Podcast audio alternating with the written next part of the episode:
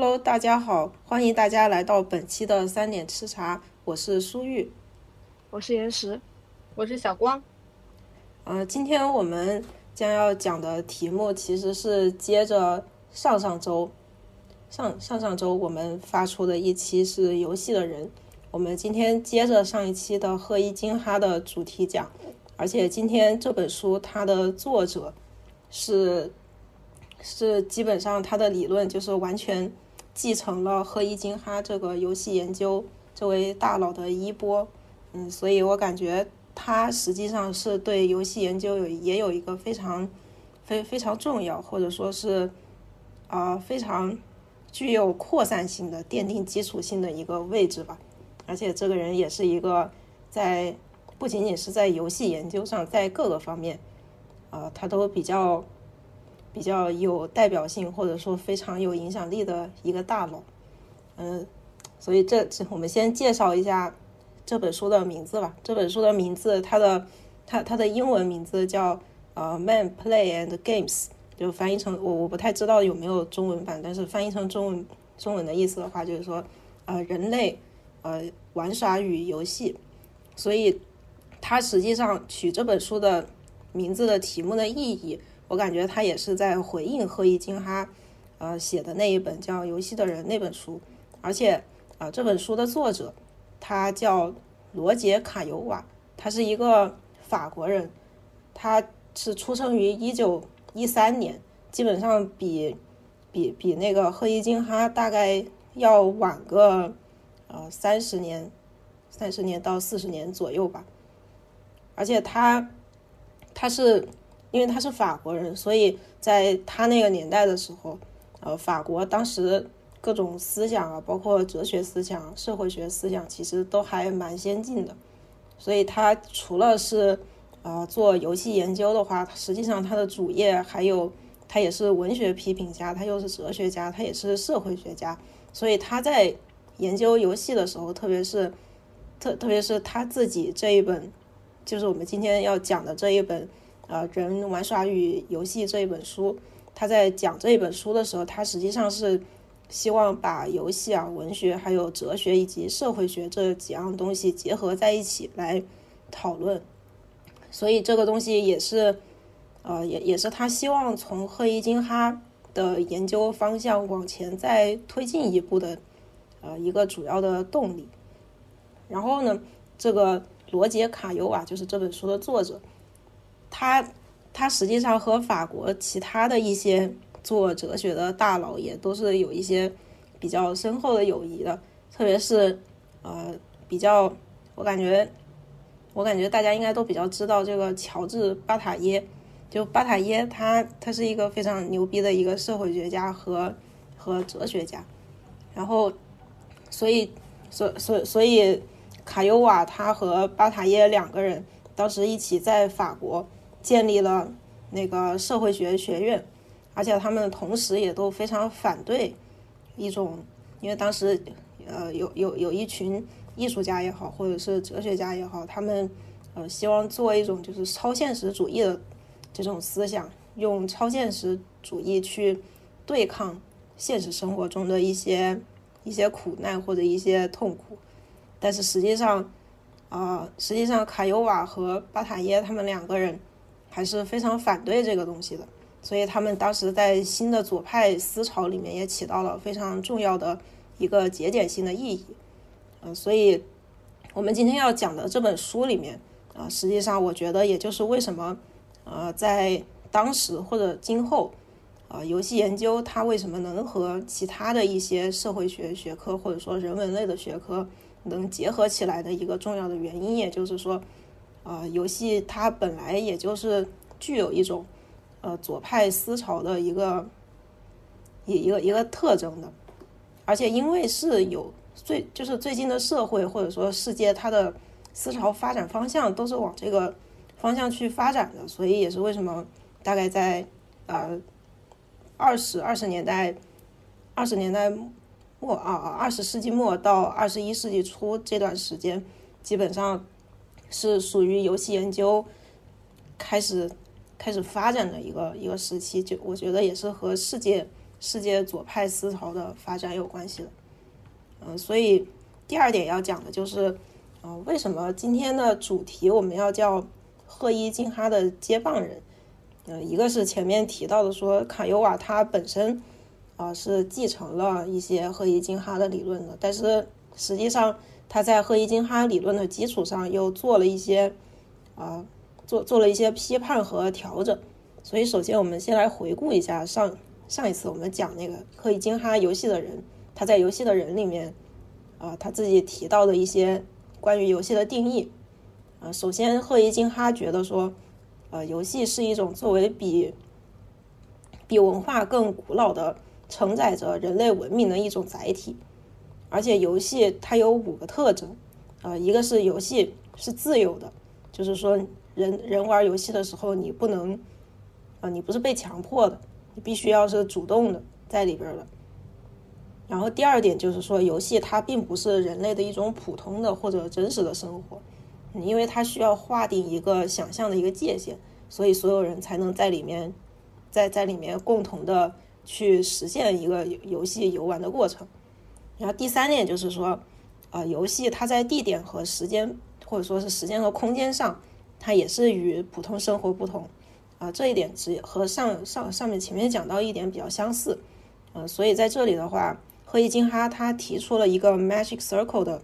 这样一个定义，就相当于就是说，在这个魔法魔法阵或者魔法圈里面，啊，游玩游戏的人，他在被定义在这个时间和空间里面，他玩的才叫游戏。你但凡出了这个圈，他就不叫游戏了。所以第五点啊，第四点，第四点就是游戏它创造了一种秩序，而且它自己本身就是一种无上的规则。因为你玩游戏总是要有一个非常明确的规则才能玩嘛，就比如说石头剪刀布，你总不能说这个规则是非常模糊的，那你就没有办法去判定谁输谁赢。然后第五点就是游戏与物质利益没有关系，而且游戏玩游戏的人也不能从里面获得利润，就是说有在游戏的过程中，或者说游玩的过程中，嗯，所有的人。他们所做的这些事情，它是非生产性质的，就不像是工作。比如说，我今天我今天种一天的地，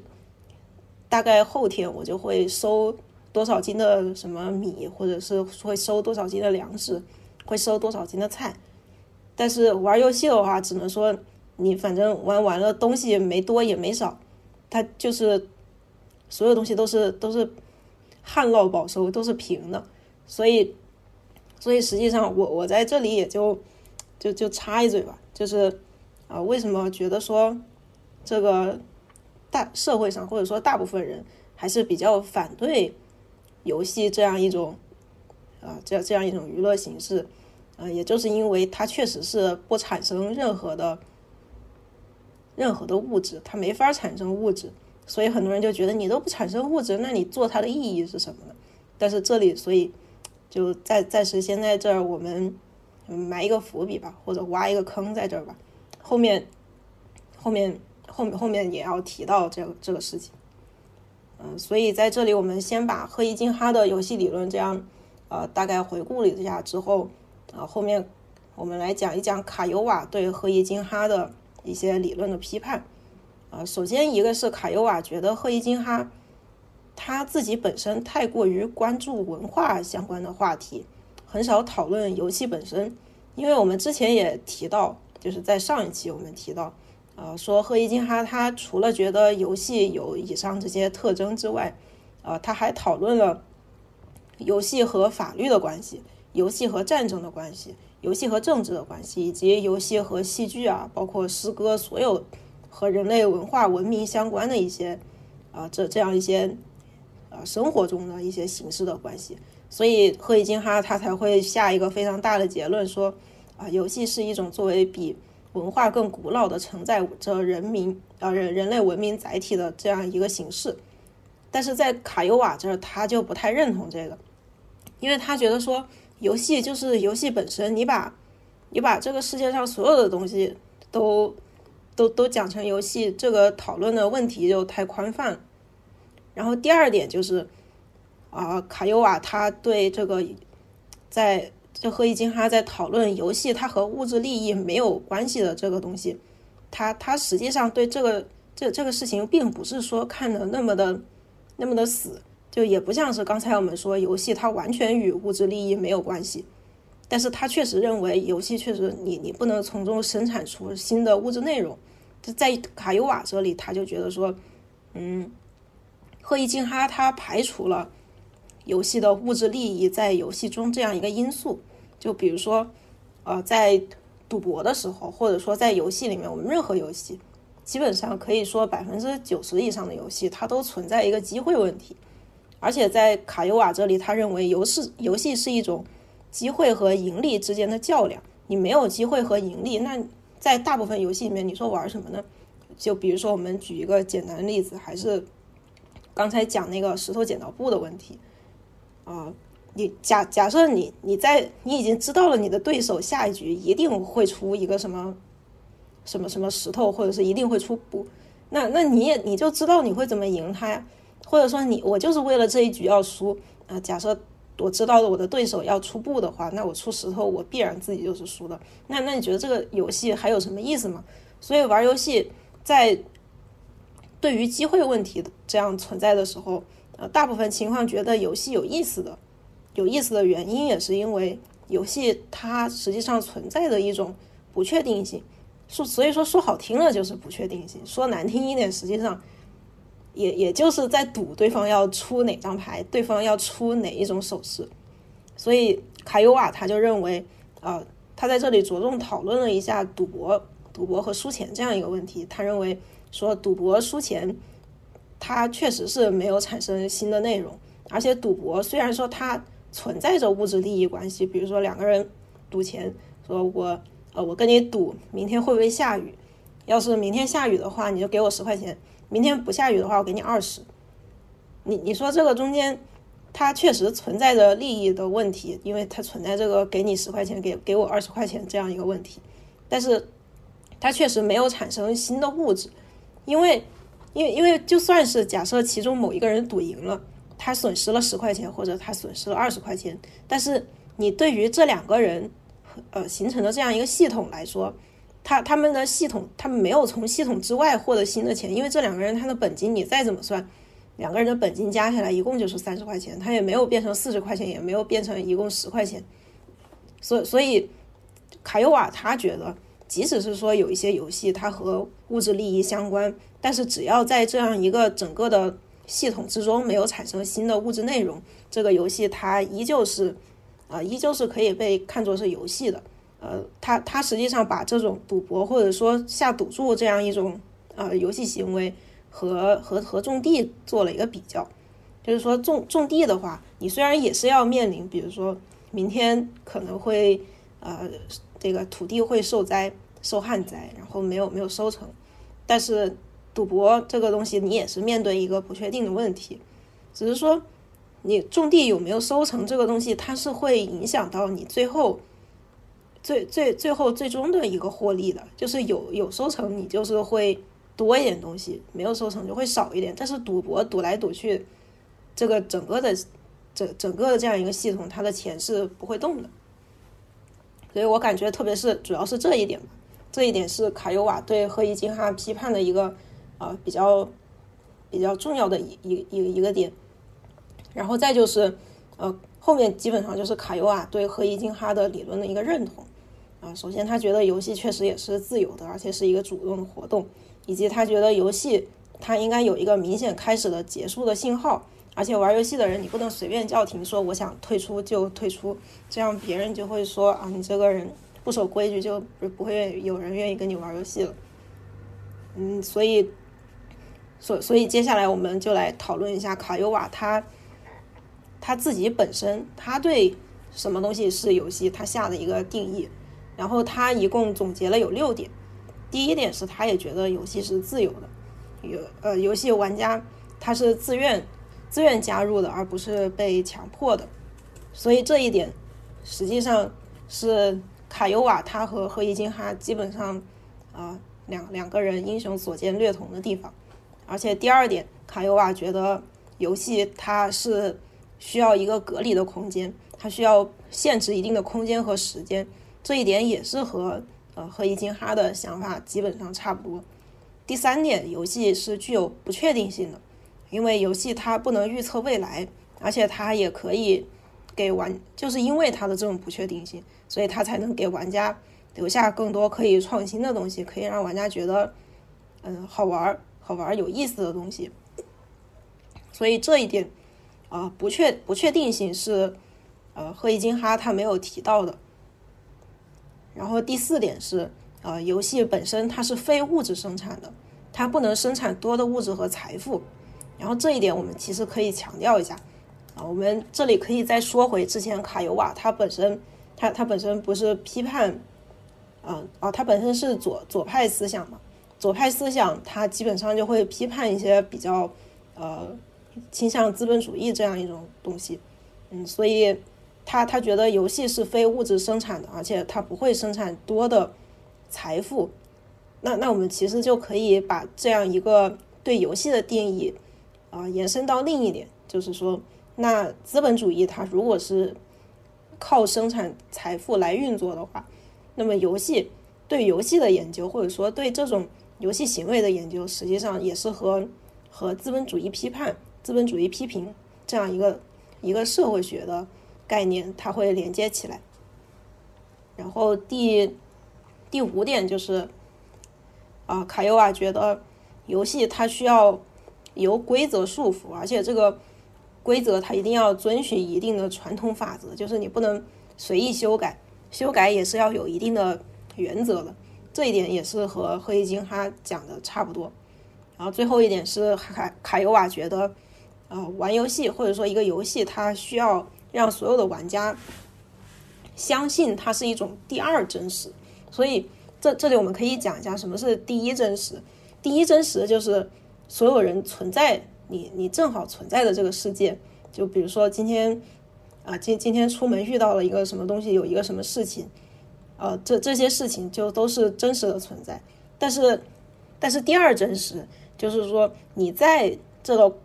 真实世界的存在里面，你自己创造出来了另一个时间空间。你说我在这里面玩游戏，基本上基基基本上是不太会被真实情况所影响的、所打扰的。所以说，这个游戏它是第二真实，或者说我们可以把第二真实理解为，呃，赫伊金哈说的那个 Magic Circle。但是赫伊金哈他在他那里的话，他把 Magic Circle 讲的有点像和。真的完全的真实的生活做了一个非常二元对立的割裂，但是在卡尤瓦这里，他又说了一句，他说他又补充了一句，他说游戏其实是一种在真实和虚拟之间的一种一一一种一种产物，而不是一种完全的虚拟，所以他才把这一种在中间的这样一种非常模糊的概念叫做第二真实，因为他觉得如果。如如如果玩呃，如果游戏你达到一个纯粹的虚拟的一个一一一个条件的话，它实际上又和完全的真实又有什么区别呢？所以他觉得说，因为玩家你是可以意识到这是一种真实的，或者说你可以意识到我在玩游戏，所以它才可以被叫做游戏。所以以上六点啊，就是卡尤瓦他自己对游戏的定义。然后接下来卡尤瓦他又对。呃，游戏做了四个分类，四个分类它是呃，它它最先开始是按照按按照拉丁语的方式进行分类的，所以可以看到这个我放的第一个单词是它用拉丁语写的，然后第一个是 agon，第二个是 ali，第三个是 mimicry，第四个是 e l i x 然后第一个 agon 翻译成中文的意思就是说竞争，然后竞争类的游戏就比如说有。呃，足球、篮球啊，还有各种竞技类游戏，任何竞技类游戏都可以被叫做呃竞争类的游戏。然后第二个就是 Ali，也就是机会性的游戏。机会性的游戏，比如说像那个呃你去买彩票啊，或者是玩一些转转轮游戏，甚至是有一些下赌注的游戏，啊这些这些游戏都可以统称为统统称为机会性的游戏。然后第三类就是啊模拟类的游戏。呃，首先一个模拟类的，因为它那个时候还太早了，啊，可能模拟类的游戏没有现在发明的这么这么这么多，特别是现在电子电电脑技术出来以后，就各种模拟类游戏其实挺多的。但是在在那个卡尤瓦那个时代，他觉得，比如说像哈姆雷特或者是戏剧这种的，因为你有一个演员在上面，你你去玩角色扮演嘛，扮演扮演是一个某一个某一个角色。但是你扩展到现在的游戏的话，特别是电子游戏啊，那基本上好像所有游戏都都带有模拟内容。比如说啊，我在我在电脑上玩 FIFA，就是那个踢足球的那个游戏。你要说它既可以是竞争类的，但是它也是对现实的一种足球的模拟。或者说你要说纯粹的模拟，那还有模拟人生，或者是你玩任何 RPG 的游戏，它实际上也可以算作是一种模拟。然后第四点就是游戏，它是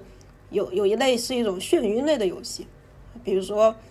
呃旋转木马、秋千或者海盗船，就是我们可以在什么迪士尼啊，还有那种呃环球影城或者是什么方特，还有什么就就是各种游乐园里面都玩到的，基本上十有八九都是这种眩晕类的游戏。然后他把和呃卡尤瓦把游戏分成了这四类。其实我自己在这里，我个人是觉得说，啊，游戏虽然可以被分为这四类，但是现在就是一个是因为电子游戏它真的发展的还让让游戏这一个品类发展的非常复杂，所以呃，除我觉得除除了把它们可以叫做分类之外，嗯，实际上还可以把游戏这这四个点叫做游戏的属性，因为这几个属性它是可以有些是可以共同被存在的。就比如说像刚才讲到的那个非法，就是踢足球的那个电脑的模拟游戏，那那它就是竞争啊，也有可能会有机会，也有可能会模拟，可能眩晕就不一定会有。但是但是眩晕，我记得有一个那个游戏叫呃过山车过山车之星吧，那那个就是它是在玩模拟经营的那个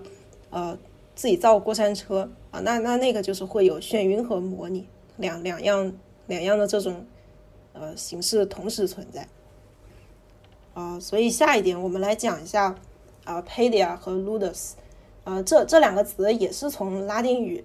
啊拉丁语引用过来的呃，因为呃卡尤瓦他觉得说呃游戏，因为他前面分了很多类型的游戏嘛，但是他想总体的来说，游戏或者说未来的游戏到底是需要变成什么样的啊？首先他就分。分了两个词，一个词是 Padia，嗯，一个词是 Ludus。然后 Padia 它的对于卡尤瓦的定义来说，就是它是一种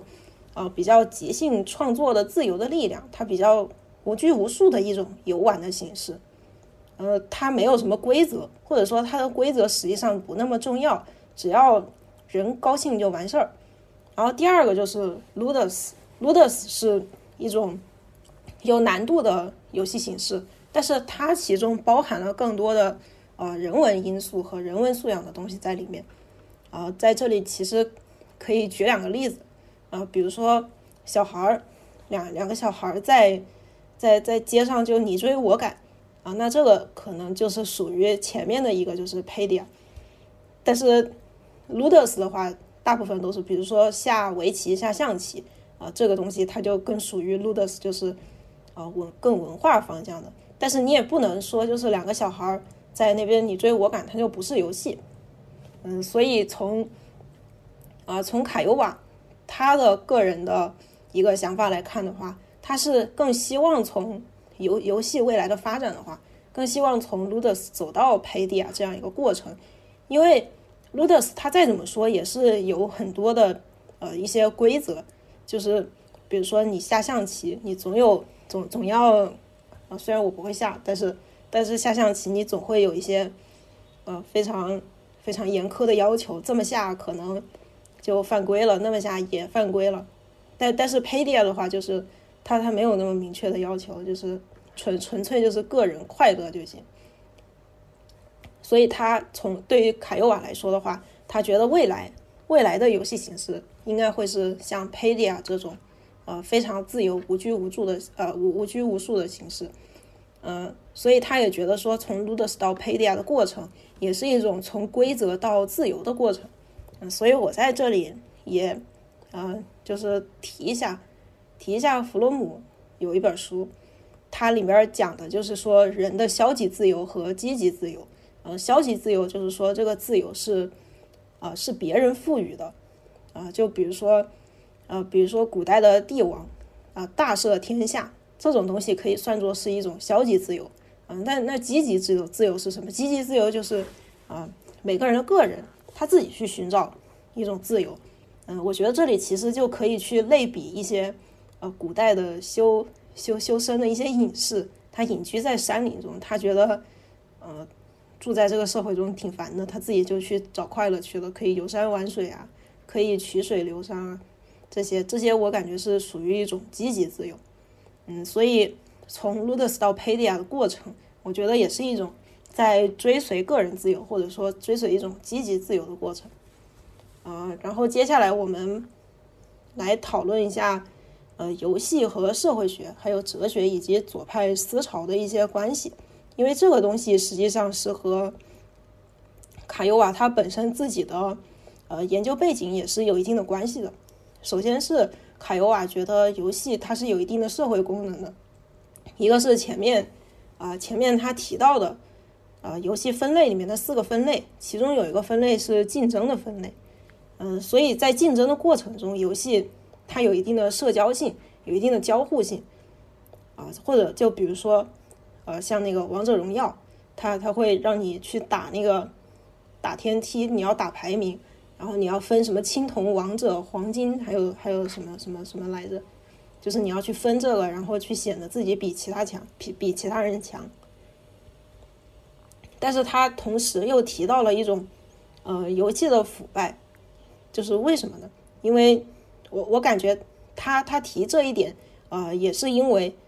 呃，卡尤瓦他更他更希望去追求一种呃无拘无束的这种游戏的形式。嗯，首先他是觉得说，呃，游戏游戏本身的定义，实际上和他他自己他自己在之前对游戏这样一个六个定义本身是有点相违背的。就为什么呢？因为，因为 Pedia 它本来就是希望有一种即兴的，或者说无拘无束的这样一种自由，但是你在前面这里又给他了六个定义，这个东西它实际上就有点自自己和自己产生悖论，所以他觉得说，因为规则，你玩游戏如果有规则的话，那规则都是死的，你不能破坏规则。然而，这种规则和现实社会中的规则也是。有一种互相映射的这样一种关系，所以他们对人是一种完全的制约。然后卡尤瓦他就在这里，他实际上就在这里提了问题，说那游戏到底是什么呢？就是你又不能没有规则，但是你有了规则吧，人的自由自由意志好像又被削弱了。所以他就又提到了一点，说游戏规则它存在在那里，但是实际上你又不可以被逃离。然后他在下面就举了两个例子，一个是。作弊行为，然后还有一个是专业玩家。首先，我们来讲，呃，作弊行为。因为作弊行为的话，只要作弊了，他实际上就就会被这个游戏其他的很认真的玩这个游戏的人赶走，或者说被其他人吐槽。但是一个人他为什么可以作弊呢？就是因为其他人都遵守规则，但是这个人只有这一个人，或者说只有某几个人作弊，这个。作弊才算作弊。我记得之前，呃，有一个视频讲的好像是那个玩玩吃鸡吧，好像玩吃鸡，所有的人，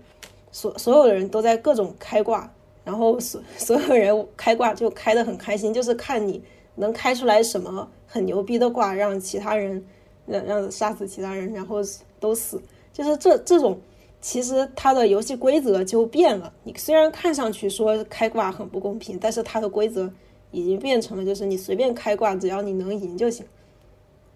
然后第二点就是说，如果对于专业玩家来说的话，就比如说职业拳击手啊，或者是职业围棋选手，虽然说这个时候我们可以把拳击比赛和呃围棋当做是一种游戏，但是这个时候游戏他们已经变成了他们的工作，而不是一种娱乐项目。因为从这个时候开始，呃，游戏就已经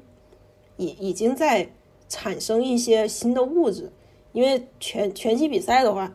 嗯，如果你说是那种正常的比赛，他就他就需要有官方售卖门票，然后有门票，这个拳击手就会有收入。他只要去打拳击，两个拳击手，你不管最后谁输谁赢，呃，两个人都是会有工作的收入的。所以他就不像是前面我们提到那个例子，就是说，啊，两个人互相打赌，谁赢了给谁钱，谁输了就输钱，这这种情况，它它是一种就是财富累积的过程，而且也就是说，为什么啊工作工工作它可以使财富累积，它可以创造新的新的价值和新的财富，所以说工作它在某种意义上，呃也是偏离了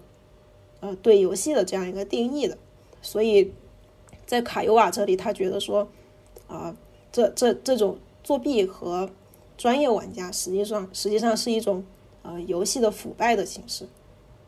嗯，所以最后我们来提一个比较开放的问题吧，就是说，呃，从游戏到社会学，那么到底什么东西是游戏呢？什么东西是自由呢？其实我感觉这个。这个问题到现在，很多游戏研究的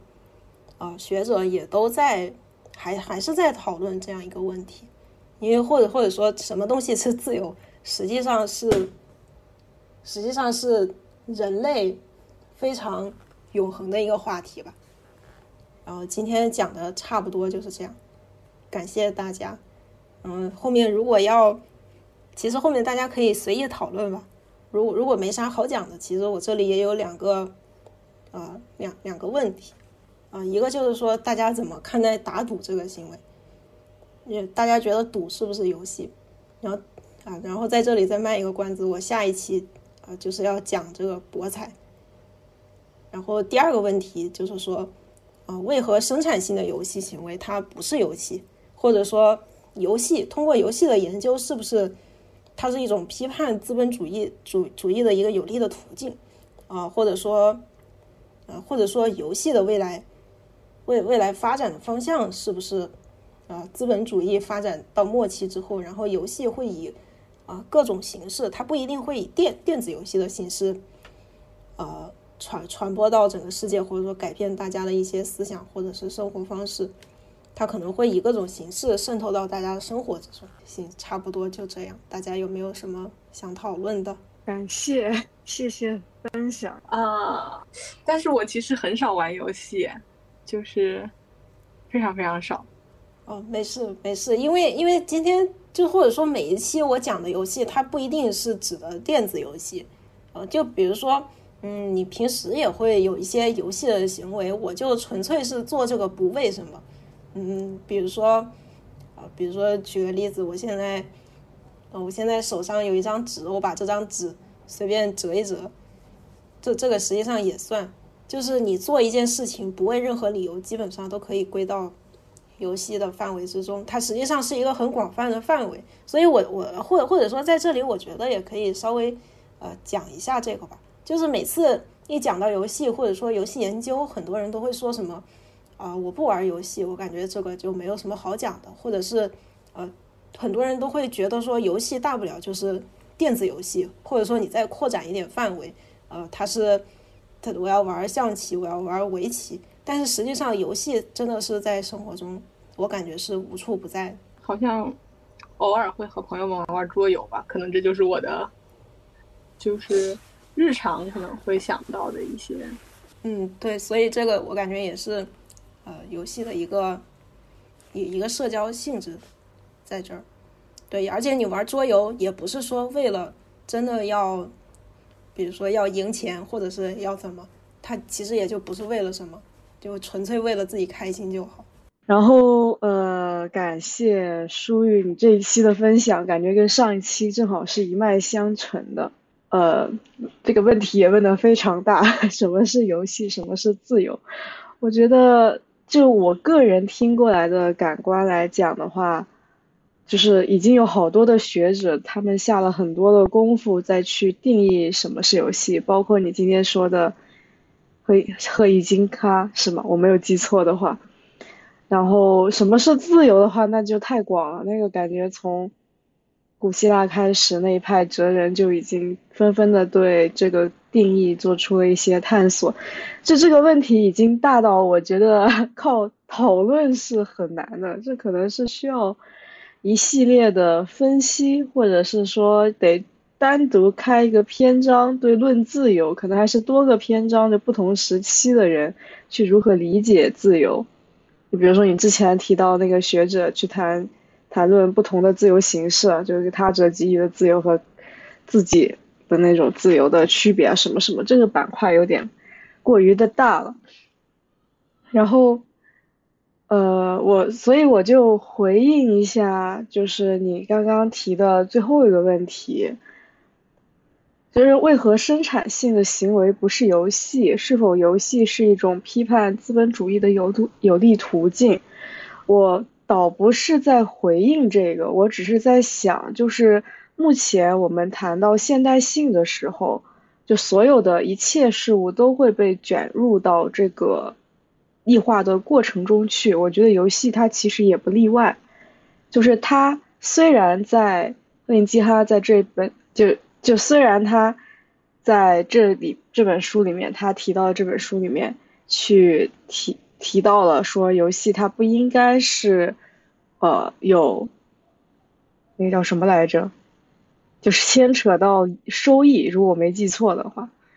就不能牵扯到利益关系、收益啊什么什么的。但是从目前的一个市场上来看，这个东西就不现实。首先，它是就是一个产品，就目前电子游戏的发展，它本质上是一个商品。然后，其次的话。就是像你说的，就那种职业拳击手之前提到的，那个例子，就是有职业化的一些游戏从业者，他认为是对游戏行业的某种，就怎么说呢？破坏吗？还是怎么说？我不知道你刚才用的词可能会更恰当一些。但你目前来看的话，就比如说竞技类的游戏，全部都已经出现了职业化。包括体育赛事，包括像 MOBA 类的，就是电子竞技等等等等，哪怕非竞技类的游戏，到现在的很多游戏主播，他没有产生竞技的冲突，但是依然出现了，就是将游戏玩家这个职业，呃，这个身份职业化的这么一个现象。然后我觉得这里面其实恰恰是证明了，他并没有办法游戏。呃，不是证明，它恰恰从一个侧面展现了，虽然游戏从最开始它作为一种左派的理论和思想的载体，它可以对资本主义造成了一种强有力的批判，但是从游戏的发展史上来看，它也不可避免的卷入了资本主义异化的这个过程中去，这是我听完的一个感觉。啊，我我感觉，我感觉我做这个，我做这个系列，嗯，为的也就是想把。游戏研究这样一个东西，稍微做的更有体系一点。然后现在刚刚讲了非常开开头的一些东西，上上上次刚刚讲了那个，呃，赫伊金哈的游戏的人，然后这这个星期就今天讲的是人游呃游玩玩耍和游戏。嗯，我我感觉其实还有很多。就是奠定游戏研究基础的一些一些学术著作，感觉这些呃学术著作大部分大部分实际上也都是从从欧洲，特别是以以荷兰为中心吧，以荷兰为中心辐射到呃世界各地，而且主要是辐射到呃可能现在辐射到美国比较多，因为美国毕竟是一个。就是在电子游戏这样发展比较比较快速，或者说比较发发展比较好的这样一个一个一个地区一个国家，所以我感觉相对来说的话，在研究这样一个这样一个事情的嗯基础还是比较牢固的。嗯，讲那个博彩吗？对。刚才预告了一下，哎，博彩也很，呃，我觉得如果讲博彩也很有趣，因为它本身就是一种不再被你这一轮定义的游戏范围内的一种游戏。啥意思呢？啊，就是因为这一轮不是说，就是贺一金他们都认为游戏是不能有牵扯到实际的生产价值和利益的嘛。对，但是但是这个人就今天今天讲的这个人，他觉得博彩是游戏，啊，是吗？他觉得赌博是游戏，所以所以或者说，如果按照就就在这儿，就在这儿，他他觉得赌博是游戏，因为他没有产生新的物质内容。就比如说我跟你打赌，呃，我跟你赌十块钱，明天会不会下雨？谁输了谁给谁给谁十块钱，谁给另外一个人十块钱，然后我们俩共同的钱就是你十块我十块，我们俩共同就二十块。我输了，我给你十块，然后你有二十块，我变成了零块，我没钱了。然后你输了，你给我十块，就是它中间我们中间是不会，对它不像我们中间不会产生新的钱。但是如果说这个时候我们中间来了一个庄家，如果我们中间这个时候来了一个一个一个庄家跟我们俩说，庄庄家说，呃，我我现在手上有天气预报的这个这个资料在这儿，你们俩来赌明天会不会下雨？呃，谁赌？呃，你们现在先压住，呃，我们你们你们俩各压十块钱啊、如果如如如如果你们谁赌赢了，呃，你们的十块就会变成一百块，那那这个东西它就变味儿了呀。呃，那我可不可以理解，就是他如果认为，就比如说我们俩，哦，我们俩打赌打赌，然后他认为这不是一种赌博形式嘛，因为我们俩之间并没有产生新的金钱关系。但嗯我可以三个人打赌，四个人打赌，五个人打赌，可能可以一百个人打赌，嗯，对吧？就对，对于这个世界来说，这个资产是永恒流通的，它并不是生产的，就不是，除非是那种就是比如像工业、农业这种是带有生产性质的，大部分的第三产业、服务业它都不带有就是物质的生产。嗯对就是它这我我我懂那它也我我懂只是金钱在不同人之间的一种流转方式而已。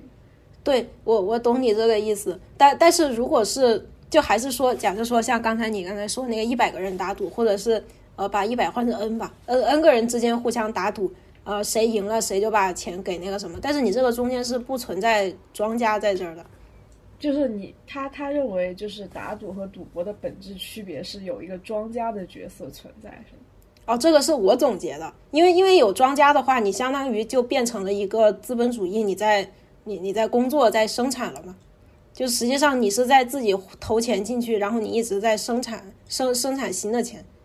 就比如说，或者或者就这么说吧，虽然你你从这个世界上第一天开始，大家这个货币货币你永远都是在通货膨胀的，就是你钱这个数字它总会越变越大，越越变越大的，就是这个原因。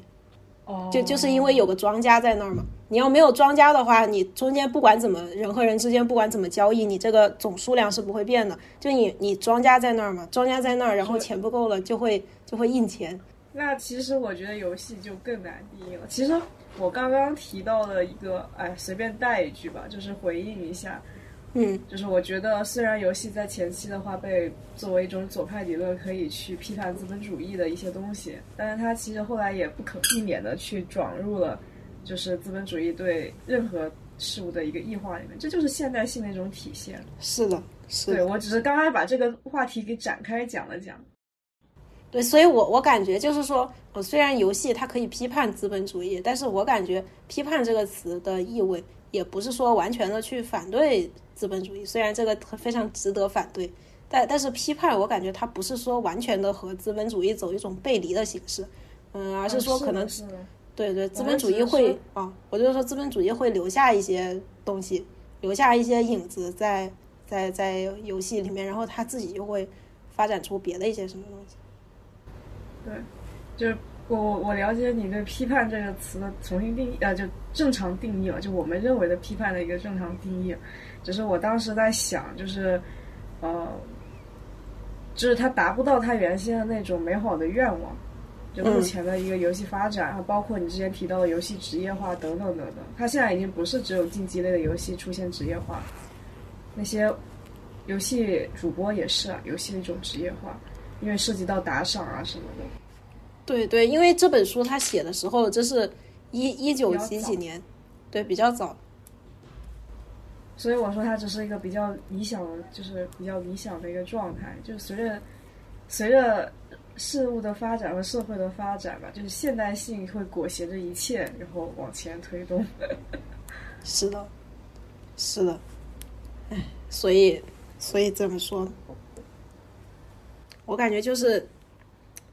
就可以这么说，就是这个庄家又必须在那儿，就是你不能没有这个庄家，因为没有庄家的话，就搞这种无政府主义，我感觉其实也挺理想化，也挺困难的。是的，是的，而且我我现在我现在在想，就是刚刚刚好提到了，就是国家在某种程度上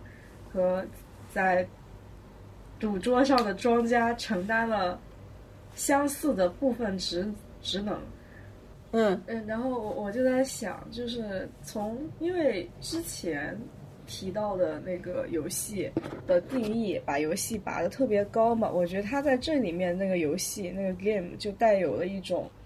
就是娱乐对抗，就是它那个翻译的涵盖范围远远大于就是中文的游戏的这个概念。然后今天看到的话，他对游戏又做了一个细一步的分类，就包括竞争、机会，然后模拟和眩晕，然后之后肯定还会发展出等等等等不同的东西。就它的范围看似在分类会更加的详细，但其实是慢慢的在缩小这个范围，给我感觉。然后拔到我们刚才就回到我们刚才那个话题，就回到了博彩，嗯嗯，回到了博彩，它。的那个又可以把通过博彩引发到很多的一些就是背后逻辑的思考的话，其实政治在某种程度上跟游戏有异曲同工之妙。是我听完了以后，我发现，只是它的那个影响层面非常的大，但是游戏它只影响到了一种心情，因为所有人都在尽可能的去限制游戏被带入到。交易这个行业里面带入到生产这个领域里面，嗯，对，我在想是不是政府在控制游戏里面也其实是在为了去有这一方面的担忧。我我我感觉游戏和政治有关系的啊，你你说的这一点实际上是赫伊金哈他的他的观点，只是说这这个观点被被今天我们讲这个卡尤瓦驳回了，因为他觉得。把游戏对太大了，这个东西你就讲的没有，就他没有说他是错，但是说他讲太远了。但但我觉，但是我觉得这个就是我们再回到你这个话题本身的话，我觉得可能确实是，呃，这么一个道理，或者是说，呃，有一种呃现实政府和虚拟政府的对抗。就如果把游戏看作是就是是政治的话。主要是因为游戏这个词，你讲大了就可以很大，人生也可以是场游戏啊。是的，地球人生可以是场戏剧，戏剧又是游戏的一部分。按赫因基憨的讲解来说的话，那他就可以认为人生也是场游戏，但世界万物都可以是场游戏，只看你的心态问题。这样的话就不好定义了。是的，是的。作为下定义的话，是的，是的。所以也就是为什么那个卡尤瓦就今天讲这个人。他比较反对说人生也是场游戏，这个就感觉你讲的太虚无主义了。嗯，他他实际上比较是反对虚无主义的，因为觉得虚无主义你啥都是游戏，那就别玩了，干脆所有人都 躺下，躺下也是种游戏。是的，是的，就是因为这种的话，你就没有什么好讨论的了。对对对，所以如果是讨论回游戏游戏本身的话，可能就是你会讨论的更细一点。但是其他的东西确实就是说，嗯，怎么说？你可以可以借助游戏来讨论政治，来讨论社会学，讨论人类学。嗯，有点像一种表达方式了，包括像对文学，然后戏剧、影视等等。它游戏可能未来也只是一种，就是思想的传递方式和表达方式。但它因为有交互性，所以这个表达就不会带有特别强的主观意向，就很难展现作者很强的一个。特别是竞技类的，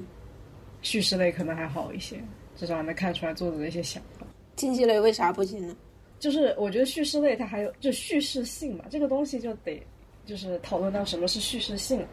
就是你很多的一些理念的表达，其实更多的我个人感觉，包括像我们之前提到的本雅明啊等等，它其实更多的是一种继续的方式，在去给别人展现他的一个精神世界。或者是展现当下的一个呃社会情况，然后激发别人的一个共鸣，或者激发别人的一个思考，就有一种我在茫茫的林海中开辟了一条路，然后你去读的时候，你可以看到这一路的风景，就做一个这样的比喻。但是竞技类它不是这样的，竞技类它更多的就是它组织了一套规则，然后大家在这套规则里面去，玩家是具有一定的，就除了规则以外，玩家是有非常非常明确的目的的。比如说 MOBA 类的，就所有 MOBA 类的游戏，嗯嗯，它就是为了赢。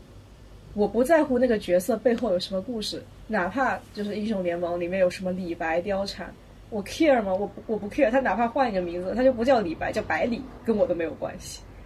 对吧？是的，是是的。所以你刚才讲的这一点，就是，呃，这个卡尤瓦他希望说未来的游戏是一种即兴创作的、无拘无束的一种游戏，而不是说你仅仅是被规则有一个非常确定的目标去限制的游戏。其实我觉得这个想法，呃，也和那个本雅明。或者说和那个讲跟进的谁写的德勒兹啊，德勒兹对，和德勒兹的想法，还有还有本雅明的想法差不多，就是就是他他们也都不太希望是用一种呃比较有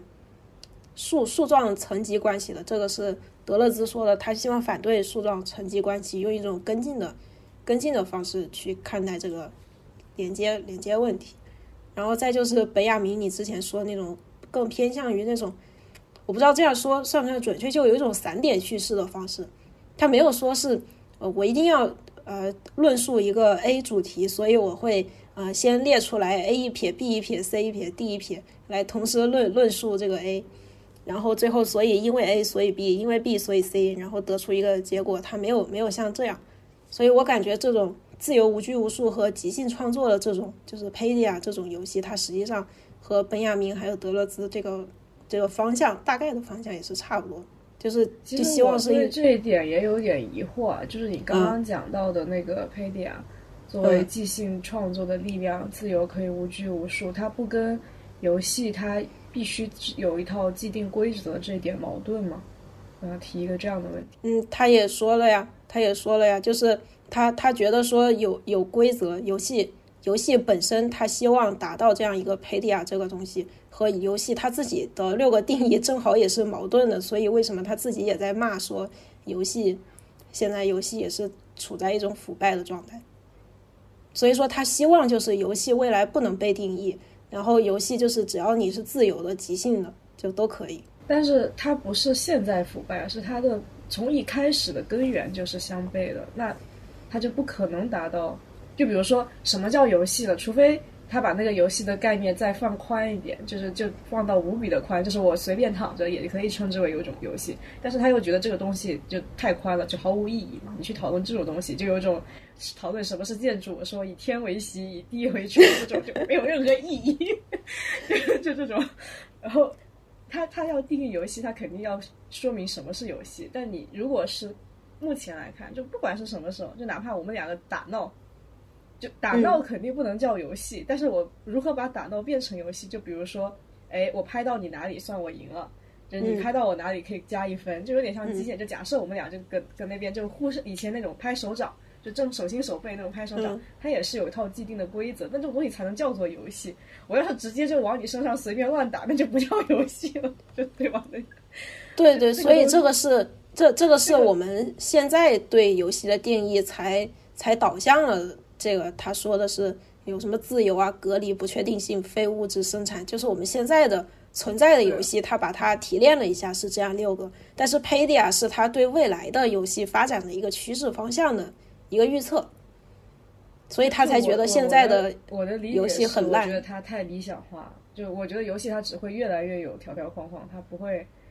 完，它不会走向自由。就我的，我觉得还好吧，还好吧。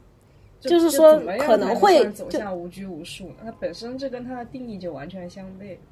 或者就举几个例子吧，就比如说，呃，小小孩子两个人，你你追我赶，这个东西就是你玩的，它就是快乐。我不需要定义说我拍着你脑袋，然后可能拍着你手臂，然后就就算赢算输。我我跟你追我赶这个东西，它是。就是我跟你之间就是这样一种追赶的关系，然后我追一会儿你，你追一会儿我，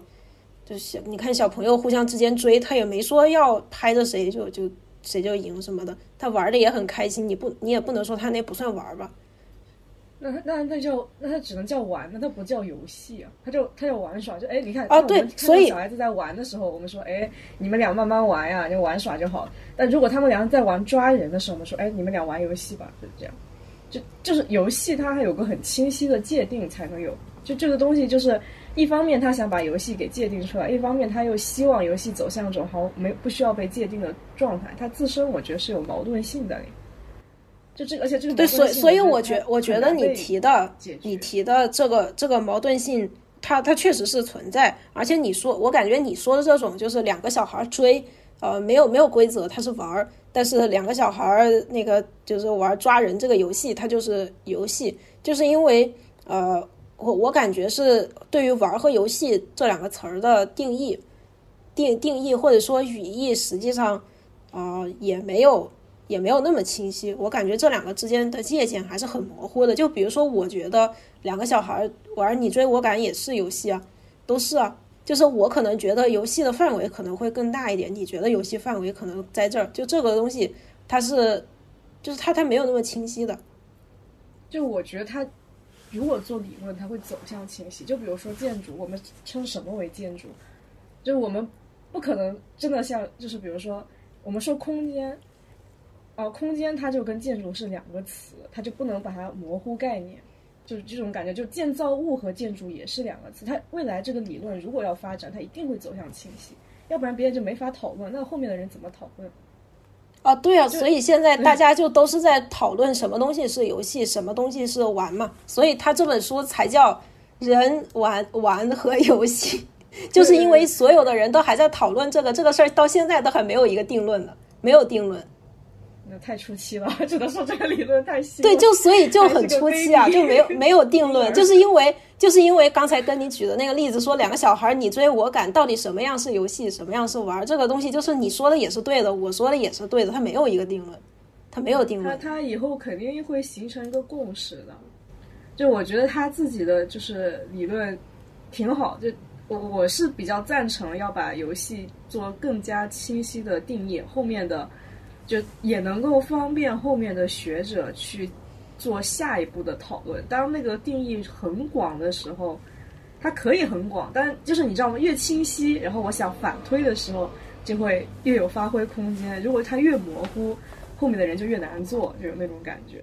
对，所以所以现在确实就是在很初期阶段，大家都在你添砖加瓦呢。但是到现在还没有定，